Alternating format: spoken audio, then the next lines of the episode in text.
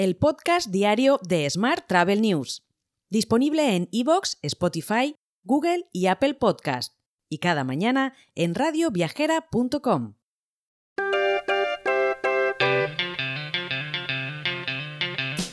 Saludos y bienvenido, bienvenida un día más al podcast diario de Smart Travel News. Vamos con la actualidad de hoy. La industria de reuniones en España ha experimentado un notable crecimiento en el año 2023, alcanzando un gasto de 13.367 millones de euros.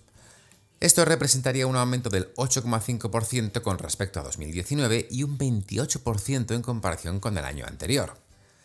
Según el último informe de Brain Trust, para el año 2024 se estima que este sector podría rozar los 15.000 millones de euros, registrando así un crecimiento del 20% en comparación con 2019. Más temas. El sector turístico español podrá acceder a más de 100 millones de euros con la segunda convocatoria de la ayuda de Última Milla Sector Turístico, abierta hasta el 13 de marzo de este año y tal y como ha informado FI Group. Esta iniciativa, enfocada en impulsar la tecnología, incluirá una línea específica para pymes dotada de al menos 50 millones de euros.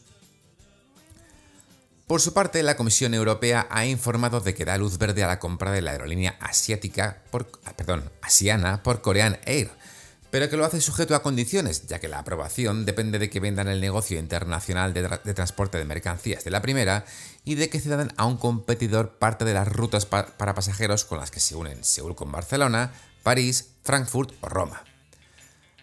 Más asuntos. España superará las expectativas de crecimiento en viajes y turismo, según revela el último análisis del Consejo Mundial de Viajes y Turismo, WTTC, en colaboración con la empresa Forward Keys.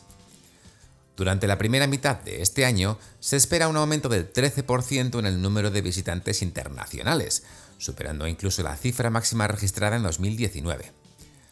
Ciudades como Madrid o Málaga destacarían por su notable crecimiento en el número de llegadas internacionales, con un aumento del 30 y del 25% en comparación con la primera mitad de 2019. Más asuntos.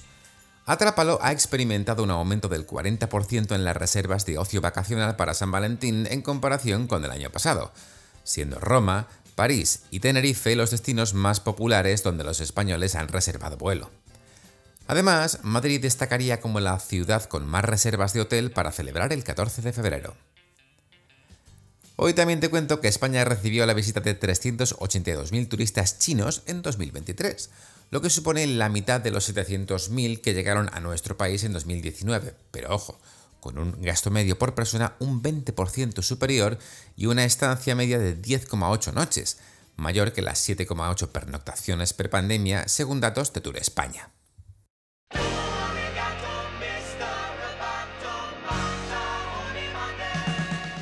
Vamos con la información tecnológica. La compañía Eviden ha desarrollado un asistente virtual multidioma basado en inteligencia artificial para incrementar, perdón, para interactuar con los clientes en los hoteles. Dicho asistente ofrecería información útil sobre el hotel y el destino, realiza reservas en tiempo real de servicios y lugares de interés y proporciona predicciones de ocupación para evitar esperas. Además, puede ofrecer respuestas personalizadas, enriquecidas con documentos descargables e incluso respuestas con imágenes si fuera necesario. Mientras, la compañía Pay No Pain presentará en HIP 2024 su tecnología destinada a transformar los pagos en la industria hotelera. Del 19 al 21 de febrero, la empresa exhibirá soluciones innovadoras como Tap to Pay, pagos mediante códigos QR y pagos por enlace. Nicer, la startup que quiere potenciar a los asesores de viajes aumentando sus capacidades con inteligencia artificial, acaba de recaudar 2 millones de dólares en su financiación inicial.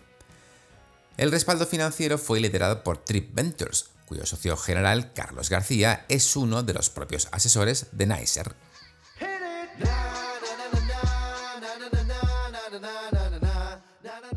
Vamos con la actualidad internacional. TripAdvisor estaría evaluando la opción de ser adquirida por Liberty, TripAdvisor, así que todo queda en casa, quien ha mantenido durante mucho tiempo una participación de control en el sitio de reseñas de viajes. Para abordar esta posibilidad, la empresa ha establecido un comité especial de directores independientes de su junta directiva. Esta medida surge como respuesta a la intención de Liberty TripAdvisor Holdings de explorar esta posibilidad de comprar TripAdvisor. Mientras, TUI Group redujo un 64% sus pérdidas en el primer trimestre del ejercicio fiscal 2024 hasta los 83,5 millones de euros, frente a los números rojos de 231 millones del mismo periodo del año fiscal 2023. Además, el turoperador alemán reconfirma un crecimiento del 25% del beneficio hasta los 1.200 millones para este año.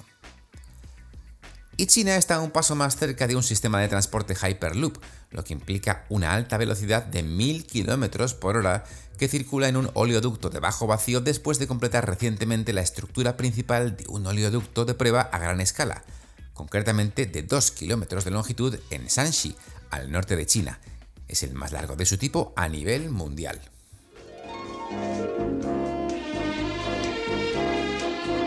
Hotel.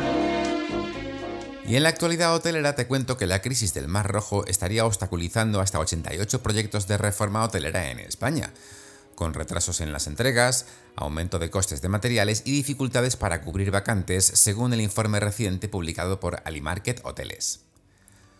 Por último te cuento que el Hotel Via Sands Barcelona Taspertri Collection by Hilton, es un nombre un pelín largo, gestionado por Panorama Hotel Management, cierra el primer año de actividad con una ocupación media del 80%, con picos superiores al 90% en julio, septiembre y octubre.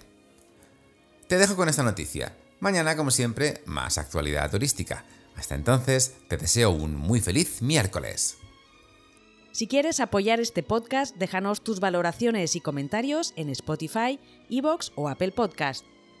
Recuerda que puedes suscribirte a nuestra newsletter diaria entrando en smarttravel.news en la sección Suscríbete. Gracias por escucharnos.